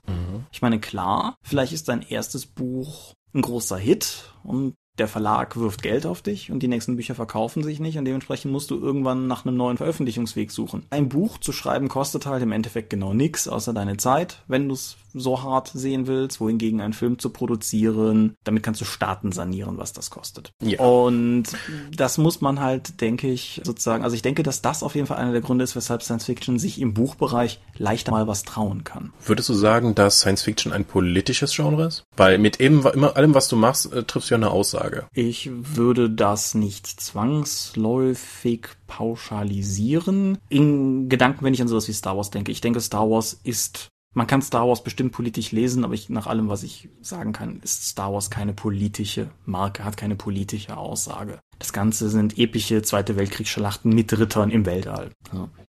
Aber schon wenn du die andere Space Opera nimmst, die ich eben genannt habe, Battlestar Galactica, äh, viel politischer kann es nicht mehr werden. Und äh, klar, also ich würde behaupten, ja. In der Kurzfassung ja, mehrheitlich auf jeden Fall. Also ich finde, Science Fiction ist immer eigentlich, wir brauchen eigentlich Science Fiction und gerade auch im Literaturbereich, weil da werden Fragen gestellt, die wir uns, die werden halt in einer parallelen Ebene erzählt, sei es nun in der Science Fiction, sei es nun mit Aliens oder mit irgendwelchen Technologien, die es so noch nicht gibt, der wir uns in absehbarer Zukunft selbst stellen oder die einfach nur eine Metapher sind für unsere wirklichen äh, Probleme, die wir in der Welt haben. Sei es nur eine Star Trek Episode, wo man eben, wo es zwei Alienrassen gibt, wie die eine oft, die eben schwarz-weiß sind und die anderen weiß-schwarz gepunktet und die dann gegeneinander kämpfen und einfach die Absurdität eines Rassenkonfliktes darzustellen, obwohl alle anderen von draußen sich das anschauen und denken, wo ist eigentlich euer Problem? Klar, ich finde, die Drasi bei Babylon 5 haben das so wundervoll mit ihrem politischen Wettstreit, wo einmal im Jahr, auf jeden Fall in einem festen Turnus, das ganze Volk aufgespalten wird in die mit den, was sind sie, grünen oder türkisen Schärpen Purpur. Oder die anderen halt mit den purpurnen Schärpen. Purpur. und halt diese, diese ganze Kultur in so eine Art Wüstenkrieg verfällt, der aber überhaupt keine Grundlage hat, weil das einfach zugeteilt wird. Aber das ist halt sozusagen Brauch bei ihnen. Das, genau, das geht halt in so eine Richtung. Der andere Grund, weshalb ich gerade so ein bisschen gezögert habe, als du das gesagt hast, ist, dass ich vielleicht noch unterscheiden würde, dass zwischen politischer und kultureller Deutung, weil zum Beispiel, also das genannte Battlestar Galactica, finde ich, ist ein, ein massiv politisches Ding auch einfach. Battlestar Galactica stellt sich auch so viele Fragen zu Freiheit und Selbstbestimmung und wie politische Systeme funktionieren und Macht des Staates versus Macht des Volkes. Also die neue Serie, ne? Mhm. Und auf der anderen Seite, wenn ich an sowas denke wie die letzten Bücher von William Gibson zum Beispiel, die treffen halt meiner Meinung nach weniger eine politische Aussage, aber durchaus eine kulturelle Aussage. Es ist halt diese diese technisierte Gesellschaft, auf die wir zusteuern, die ja nicht mehr die Vision von Transhumanismus ist, den wir vielleicht mal irgendwann hatten, aber halt schon diese Verzahnung von ubiquitärer Technik und unserem Alltag, die wir ja heute im Prinzip schon haben, aber die ja immer weiter in einer steigenden Kurve eskaliert. Das ist halt also eher auf eher abhebt. Aber das ist halt für sich genommen erstmal kein Politikum, sondern eher eine kulturelle Sicht. Aber ja, beides ist richtig. Es ist damit auf jeden Fall relevant. Ich finde spannend, dass du jetzt auch noch Transhumanismus genannt hast, weil ich denke, das ist eigentlich etwas, was aus dem Science-Fiction-Literaturbereich dann rübergeschwappt ist zu einer kompletten philosophischen Weltsicht, nämlich wie sehen wir uns selbst als Mensch und wie sehen wir uns selbst als Mensch im Angesicht der Technik, wenn wir uns auch verbessern können, wenn wir unsere eigene Evolution verstärken können. Wenn ich einen Hammer einsetze, kann ich damit mehr erreichen als Werkzeug, als wenn ich jetzt einfach äh, nur mit der Hand irgendwie versuche, irgendwas reinzuschlagen. Was ist aber, wenn ich meinen kompletten Arm zu einem Multifunktionswerkzeug mache? Gebe ich dann einen Teil meiner Menschlichkeit mit auf oder ist das einfach nur der nächste logische Schritt, nach dem, äh, meinen Körper weiter zu integrieren und selbst zum Werkzeug zu machen? Ja, ich müsste, ich muss jetzt passen, was die Historizität sozusagen oder wie was den Ablauf betrifft, wie es zum Transhumanismus gekommen ist, weil zum Beispiel das philosophische Gedankenmodell vom Hirn im Tank was ja letztendlich auch dann zu sowas wie Mhm. Matrix ist halt auch schon echt alt, das ist aus den 70ern oder so. Dementsprechend weiß ich jetzt nicht, wo die Idee entstanden ist. Aber ja, du hast es halt mit vielem. Ich habe vorhin Wir erwähnt von, von Samyatin, ein Buch von 1920, was aus einer Zeit stammt, an dem die totale Überwachung nicht mal im Orwellschen Maßstab auch nur vorstellbar war, weil allein die bildgebenden Medien in dieser Form nicht vorhanden waren. Bei Samyatin zwingt der Staat die Leute in Häusern aus Glas zu wohnen, um reingucken zu können. Die Idee ist halt gleich, aber ich finde dadurch, dass du es aus einer anderen Zeit siehst, er- erlangt es halt auch eine Art von Perspektive, die du anderweitig gar nicht haben könntest, eine Art drauf zu blicken, die auf der einen Seite zeigt, wie schrecklich alt dieser Gedanke der totalen Überwachung ist, und auf der anderen Seite, wie sich halt die, die sozusagen das Dekor geändert hat, aber der Sachverhalt bleibt.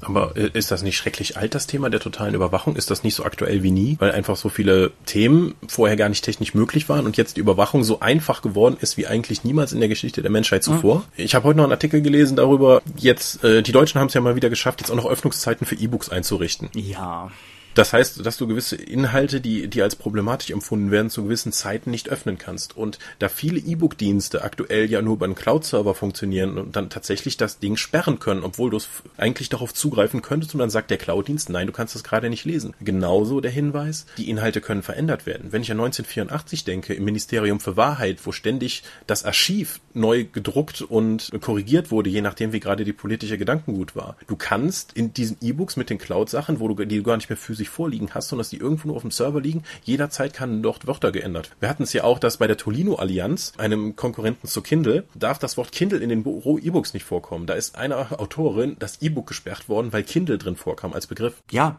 klar, gar keine, gar keine Frage. Ich hatte den entsprechenden Link da mich, glaube ich, damals, also ich habe mich, glaube ich, über beides damals auch über Twitter aufgeregt. Ja klar, gar keine Frage. Ich wollte auch in keinem Wort sagen, dass es veraltet ist. Ich finde es halt nur, wir haben jetzt 2015, wir ist von 1920 und ich persönlich finde es halt durchaus für mich selber erschreckend, dass halt dieses Buch vor 95 Jahren dieses Thema schon bespricht, weil ich finde, es hat nicht seine Aktualität verloren, aber wie lang es schon nicht seine Aktualität verliert, ist eine Perspektive, die wir ohne die literarische Science Fiction einfach nicht hätten.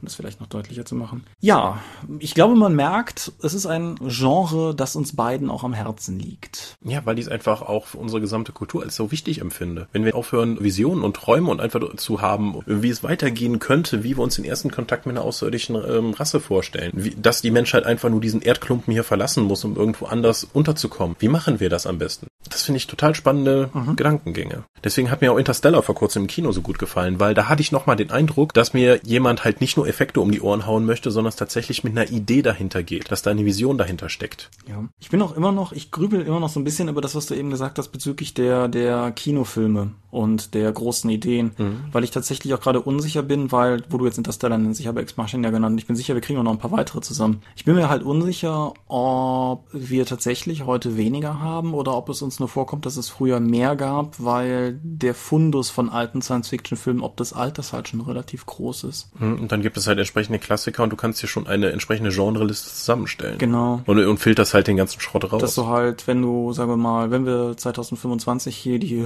Folge des Dorpcast aufnehmen und über die 2010er sprechen, uns wahrscheinlich auch eine ganze Menge gute Science-Fiction-Filme aus der Zeit einfallen, einfach weil zehn Jahre eine echt lange Zeit sind, um ein paar Filme rauszubringen. Und du brauchst ja auch nicht viele, bis du das Gefühl hast, viele genannt zu haben. So. All das gesagt habend. Was ich noch interessant finde vielleicht in Bezug auf Zeitgeist und so ist, dass du meiner Meinung nach an Science Fiction nicht nur die Zukunftsvisionen ablesen kannst, sondern teilweise bewusst, teilweise aber auch unbewusst, was die Leute in der Entstehungszeit umgetrieben hat. Also Oh ja, ich denke da nur an die ganzen 50er, 60er Jahre mit der Atomenergie als Allheilmittel für alles, wo es dann atomar beheizte Straßen gab, die niemals nass werden, dass man da sauber atomar beheizte Hecken scheren, äh, alles Mögliche. Das war halt noch ein sehr positiver Sicht auf äh, positive Sicht auf Technologie. Genau, und dann kippt die irgendwann, weil der Kalte Krieg immer drastischer wird und du halt auch sehr, sehr viele, sehr viele postapokalyptische Szenarien tragen in ihrem Herzen halt das, was passieren würde, wenn der Kalte Krieg eskaliert. Ich lese mhm. gerade The Day of the Triffids, äh, britischen Sci-Fi-Klassiker, der halt auch, der zwar keine Apokalypse in dem Sinne hat, aber wo halt auch beschrieben wird, wie halt die Welt, also in dem Fall in der Zukunftsvision dieses Buches noch alle Staaten Satelliten in den Himmel schicken, die halt mit Marschflugkörpern von oben auf die Staaten zielen und wie es dann halt weiter eskaliert ist, als die ersten Staaten atomare Sprengköpfe in die, in die Umlaufbahn gesetzt haben und so.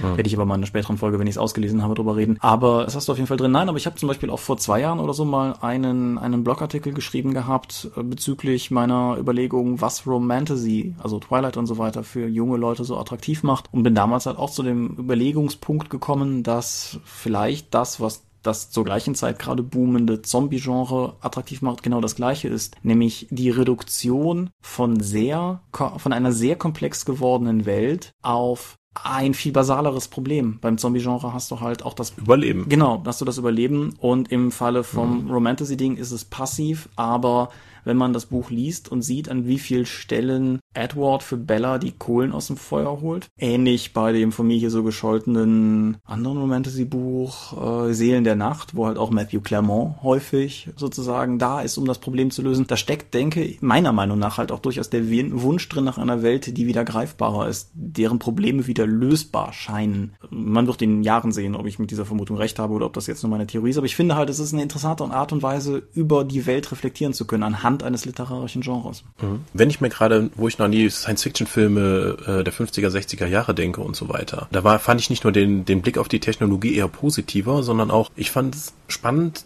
die Helden dieser Filme sind immer Wissenschaftler gewesen. Wohingegen das in den letzten 15 Jahren, glaube ich, immer mehr Soldaten oder Krieger gewesen sind, die im Zentrum standen. Von den, also sagen wir mal von den hardcoreigen Science-Fiction-Filmen. Jetzt sowas wie Star Wars war halt immer schon der Krieger als äh, archetypischer Held. Hm. Jein. Du hast zum Beispiel eine ganze Reihe sehr alter Science-Fiction-Filme, mehr oder weniger sehr alte Science-Fiction-Filme mit Charlton Heston in der Hauptrolle, der zwar nicht immer sozusagen die Soldatenrolle verkörpert, aber der einfach, weil er Charlton Heston war, zumindest schon ein sehr kerniger Typ war. Mhm. Weil das ist nämlich so eine andere Seite, weil die Darstellung, wie Wissenschaftler funktionieren und wie nuanciert man Wissenschaftler darstellen kann, tatsächlich was ist, was auch mit der, mit der Neuzeit wiederum nochmal einen Wandel erfahren hat. Mhm. Aber Planet der Affen ist halt auch Science-Fiction und kerniger als das, was Charlton Heston da macht, wird's auch nicht mehr. ja. Aber siehst du das irgendwie als problematisch an, wenn in so einem Science-Fiction-Film der Kämpfer die Probleme löst, statt dem denkenden Wissenschaftler?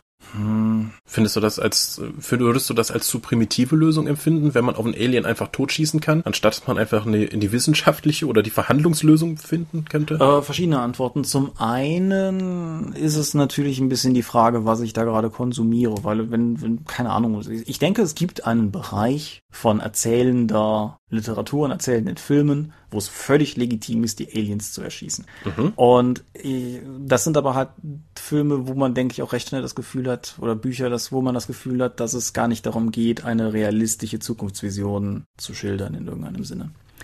Auf der anderen Seite gibt es halt auch die Frage, ob das nicht vielleicht auch einfach wahr ist. Ich habe dabei bei der Lektüre von The Dick noch drüber nachgedacht, halt, dass ich, keine Ahnung, ich nicht drauf vertrauen würde, dass wir das erste Alien, das wir treffen, nicht totschießen.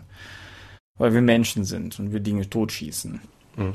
Oder weil es einfach Missverständnisse gibt, wie bei Babylon 5 mit dem Nibari ja, und den Menschen. Das ist, das ist tatsächlich einer der geilsten Züge am ganzen Babylon 5 Setting. Da haben wir, glaube ich, damals auch schon mal in, in der Serienfolge ja. sehr, sehr drauf abgehoben. Als wir, wie üblich, Babylon 5 völlig abgefeiert haben. Mit Recht. Ja. ja, aber dann ist aber tatsächlich eine interessante Frage, wie der Film das kennzeichnet, weil ich finde, das ist auch etwas, was du in beiden Geschmacksrichtungen haben kannst, weil die andere Art, wie Militär in ähm, denk an den dritten Romero-Zombie-Film, der in der Militäranlage. Mhm. Da sind halt auch viele der handelnden Charaktere Militärs, aber die Kennzeichnung ist halt nicht zwangsläufig positiv. Ja. Wohingegen halt, keine Ahnung, nach allem, was ich von der Verfilmung von World War Z gehört habe, Brad Pitt die Zombies wahrscheinlich alle totschlagen könnte, wenn er denn wollte oder so. Ja. Genau. Und da, wie gesagt, da kommt es halt so ein bisschen drauf an, was, was der Film will, was der Film macht. Aber ja, Nuanciertheit ist, denke ich, schon wichtig. Und sei es auch nur im, im Blick, den der Film hat, nicht mal in der Figur selber. Was ich jetzt in Sachen Space Opera oder Science Fiction immer ganz wichtig finde, ist der Drang, Neues zu lernen und äh, einfach Unbekanntes zu entdecken. Wie Star Trek immer sagt, äh, ja, äh, in Galaxien vorzudringen, die nie ein Mensch zuvor betreten hat. Was machen die da? Die waren da einfach noch nie. Ihr Drang ist es, da hinzukommen, weil sie es noch nicht kennen. Sie wollen ihr Unwissen bekämpfen. Das finde ich einen ganz tollen, wissenschaftlichen, positiven Science-Fiction-Aspekt. Ja, den kannst du ja, den kannst du ja sogar in postapokalyptischen Szenarien haben, wenn, wenn die Bunker wieder geöffnet werden und die ersten Leute hinaustreten, um die Welt neu zu erschließen. Es ist halt so ein Forscher- ja. und Entdeckergedanken. Den kannst du nicht auf alle Science-Fiction-Genres übertragen. Also, was weiß ich, in die Dystopie passt's halt nicht. Aber ich gebe dir völlig recht. Also bei sowas wie Space Opera, wie genannt, irgendwie Sci-Fantasy in irgendwelchen Formen oder sowas, auf jeden Fall. Ja, ich finde das auch ganz ähm, ja, positiv. Positiv ist das Wort, das ich Schwierigkeiten habe mhm. zu finden. Aber ja, Zustimmung. Okay, äh, jetzt nochmal, ich, ich sehe schon, wir hätten doch Science Fiction mehr, auf, mehr aufsplitten sollen. Warum? Okay, wir haben jetzt so viele Sachen genannt, wie uns Science Fiction ähm, begeistern kann. Warum gibt es so wenig Science Fiction Rollenspiele? Offen gestanden, so richtig weiß und verstehe ich es nicht. Es gibt ein paar Aspekte, die vielleicht in eine Richtung führen. Das eine hängt mit dem ganzen Ideengedanken zusammen, den wir hatten. Ich finde, gute, gute Science Fiction wird sehr von dem Gedankenkonstrukt getragen, was dahinter steht. Und ich weiß nicht, ob das auf ein langfristiges interaktives Medium wie ein Rollenspiel gut zu übertragen ist. Also Klar kannst du ein Blade Runner Rollenspiel machen, wo die Charaktere Blade Runner spielen und ihre Aufgabe in jedem Abenteuer ist es, den Replikanten zu finden. Das ist ein sehr enger Fokus. Genau, das ist ein super enger Fokus. Und auf der anderen Seite hast du halt möglicherweise die Schwierigkeiten, wenn du eine Space Opera machst und diesen, also angenommen du spielst das Star Trek Rollenspiel, dann ist deine große Herausforderung halt auch tatsächlich jedes Mal eine Welt zu schöpfen, zu der niemand bisher gereist ist. Mhm. Da sehe ich zumindest eine potenzielle Schwierigkeit. Und die andere, um ja. Zufallstabellen. Ja, möglicherweise durchaus. Das wäre eine Art und Weise, sich dem diesem Problem zu nähern, klar. Hm. Und ähm, hier dieses, da kommt doch jetzt ein Videospiel. Wie heißt denn das? Ich bin heute. Es kommen viele Videospiele. Ja, nein, das war. Ich setze es auch in die Kommentare. Das erzeugt halt, also das ist halt, das das spielst du halt online, aber die Wahrscheinlichkeit, dass du jemals einen anderen Spieler triffst, ist halt unfassbar gering, weil das simulierte Universum unerschöpflich groß ist, weil das halt prozedural generiert wird. Hm. Und das äh, gibt dir halt die Möglichkeit, vom Weltall bis auf jeden einzelnen Planeten zu fliegen, da auszusteigen und auf diesem Planeten rumzulaufen. Und ja, ne, das, das nimmt halt, also im Prinzip macht dieses Spiel ja auch nichts anderes, außer auf Zufallstabellen zu würfeln, nur sehr elaboriert halt. Ja, findest du, es ist irgendwie spannender, aufeinander mit Schwertern zu kloppen, als aufeinander mit Plasmapistolen zu schießen? Nein, was mich zu dem anderen Punkt bringt, den ich möglicherweise sehe, einfach aus Erfahrung, als jemand, der ja, mhm. wir hatten ja mal sozusagen, wir haben auf der Dorp ja mehrfach uns auch an Regelsystemen in Science-Fiction-Kontext in irgendeiner Form versucht. Und was ich immer schwierig fand, ist, dass bei bei einem Fantasy-Setting ist die Skalierung relativ einfach. Du bist halt ein Typ und du kämpfst halt bei, um jetzt mal beim Kampf zu bleiben, du kämpfst halt gegen Typen und vielleicht kämpfst gegen Typen auf dem Pferd oder sitzt selber auf dem Pferd. So, irgendwie in dem Maßstab. Waffen machen mutmaßlich halbwegs verhältnismäßig Schaden. Sicherlich, wenn dich ein Tribok trifft, bist du mutmaßlich tot, aber ansonsten, ob du jetzt jemand mit einer Keule oder mit einem Schwert hast, das ist alles irgendwie in einem Maßstab ein regeltechnisch korrektes Lichtschwert ist echt ein Höllengerät. Mhm. Und dann bist du immer noch auf dem Planeten. Alles, was du zum Beispiel mit einer Battle Map machen wolltest, wird unglaublich schwierig, wenn die Leute auf Speederbikes sitzen, die mit 300 Stundenkilometern über die Landschaft rasen, während vielleicht andere Leute aus der Gruppe das nicht tun. Und dann sitzt du noch nicht in einem Raumschiff. Und das fand ich immer relativ schwierig, weil die Skalierung so unglaublich weit hochgeht. Wie viel Schaden macht ein Sternzerstörer? Ja, ne? Das ist halt, mhm. ich glaube, es ist, es ist schwierig, ein gutes Regelsystem zu generieren, das es für Leute befriedigend schafft, all das zu simulieren. Genauso halt zum Beispiel anderes regelbasiertes Problem, wenn du die Enterprise spielst. Anders als bei Star Wars, wo jeder in seinem X-Wing sitzt, oder Galactica, wo jeder in seiner Viper sitzt, oder Babylon 5, wo jeder in seiner Star Fury sitzt, sitzen Leute bei, bei Raumschiff Enterprise halt alle im Raumschiff Enterprise. Auch das ist nicht einfach. Mhm. Ja, da kannst du eine Skill-Challenge machen, wo jeder dazu beiträgt. Ja, ja, aber genau, aber das ist dann auch alles, was du tust, mhm. immer. Tja. Ne? Also ich, ich denke, dass eine regeltechnisch befriedigende Art und Weise, also ich meine, klar, ne, es, es gibt mit Sicherheit auch da draußen wieder Berge von Indie-Spielen, die wir beide nicht kennen. Und es gibt mit Sicherheit auch genug Möglichkeiten, das mit einem Regelmechanismus zu machen, der so grob ist, dass das keine Rolle spielt. Irgendwie so ein wie sechs Freunde-Style für Attribute-Einwürfel. Ja, 316, Carnage Among the Stars. Das ist ja, um mal einen Vertreter aus der Indie-Scheiß-Kategorie zu nennen. Das Spiel hat ja genau zwei Attribute für jeden Spielercharakter, dein, dein Combat-Wert und dein Non-Combat-Wert. Und dann wird halt nur, äh, dann kämpfst du gegen verschiedene Aliens auf äh, verschiedenen Planeten, weil deine Aufgabe es ist, alles, was gefährlich ist für die Menschheit zu vernichten. Und wer am Ende de, der Mission am meisten Aliens getötet hat, steigt halt einen Rang auf. Oder irgendwann hast du gewonnen. Ja, du erkennst mein angesprochenes Dilemma. Hm? Wie siehst du es? Äh, ja, das ist nun ich verstehe nicht, warum Science also die Probleme, die du siehst, sehe ich nicht in diesem Ausmaß. Also diese Skalierungsfähigkeit, das hast du auch. Äh, ja, ich hab, kommt halt ein großer Drache und greift an. Ja, wie mache ich das denn jetzt? Der Drache, wenn der mich einmal zuschlägt, dann, dann bin ich doch tot. Ja, bei Fantasy nimmt das jeder einfach ungesehen hin, dass ein Drache halt im Nahkampf fünf wie sechs Schaden machen kann und mit, ich mit meinem Schwert ein wie sechs. Hm. Ich würde halt als Einschränkung sehen, dass bei Fantasy-Systemen in den wenigsten Systemen die Leute später eigene Drachen haben. Aber ja, gut, dein Einwand sei. Ja, äh, bei D&D negiert sich das ja sogar von der größten Kategorie her, wenn du mit einem Drachen gegen den anderen kämpfst, weitestgehend. Ja. Aber hm, ich, ich sehe das nicht als Regelhintergrund. Ich weiß einfach nicht, warum die Leute Science Fiction, vielleicht sehen sie es tatsächlich, empfinden sie es einfach nur als zu komplex im Gegensatz zur Fantasy, um dann eben so Abstand davon zu nehmen und sagen dann, okay, meine eskapistische Freizeitbeschäftigung soll eben Fantasy werden. Ich möchte Ärsche treten und Schätze sammeln.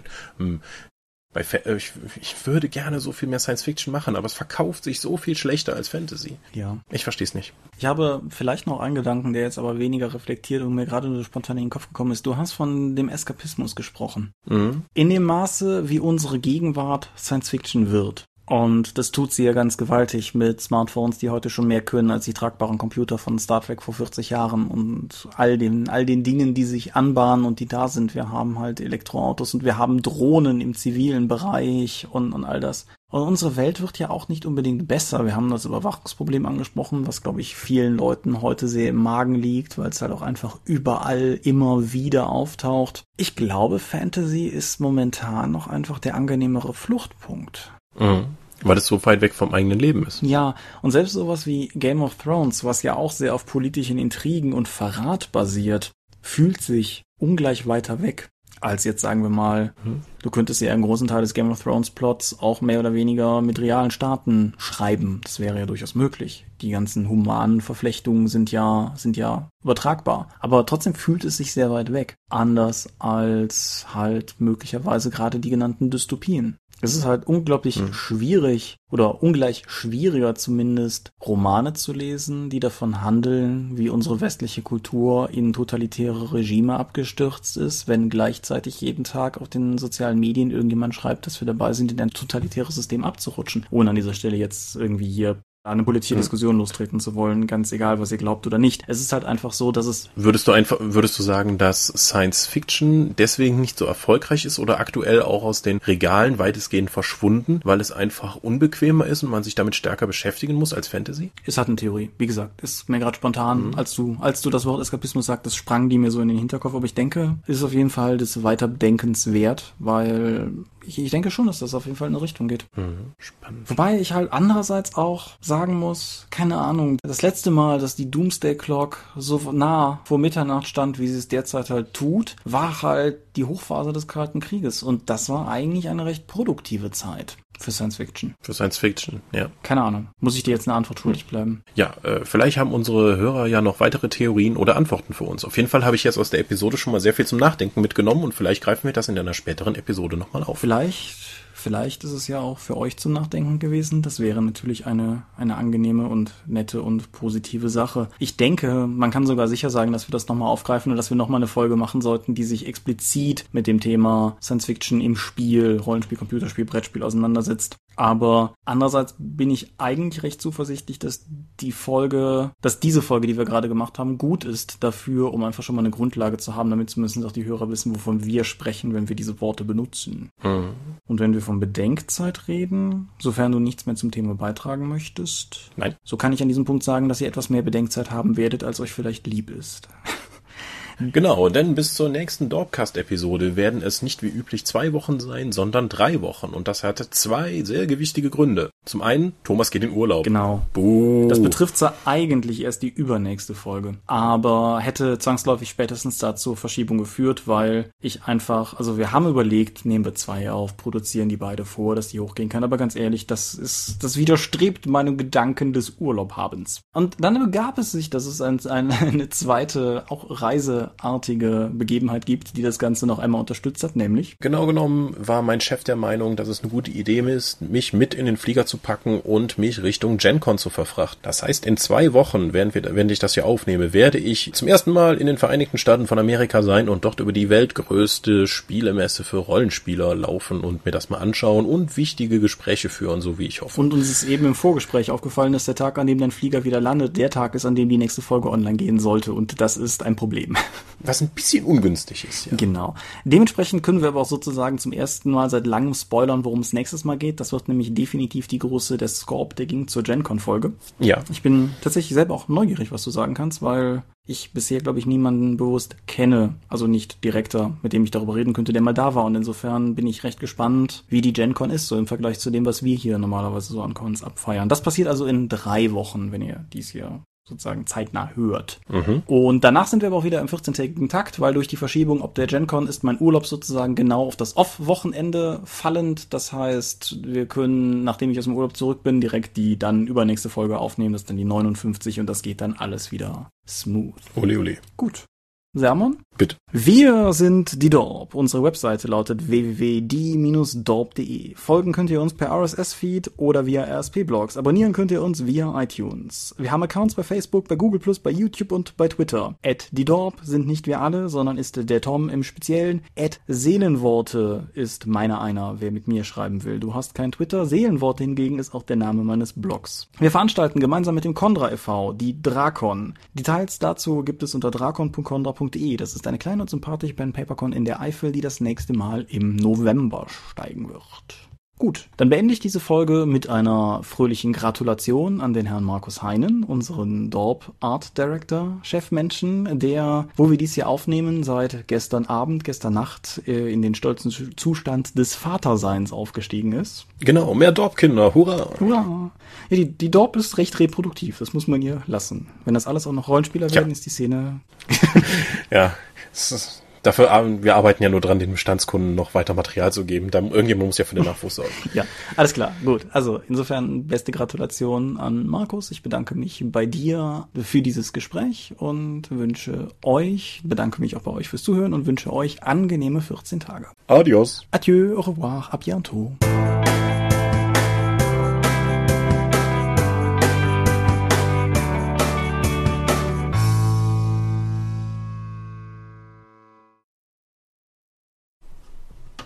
Klugscheißer. Was sind das wieder für Sprachen, die du hier ransetzt? Nur bei der Sendung mit der Maus. Alles Französisch. Was? Alles Französisch. Das klingt eh alles wie falsches Latein. Das ist ja noch schlimmer. Aber ich höre trotzdem mal an, auf, an, aufzunehmen. Ich auch. An, auf. Deutsch gut.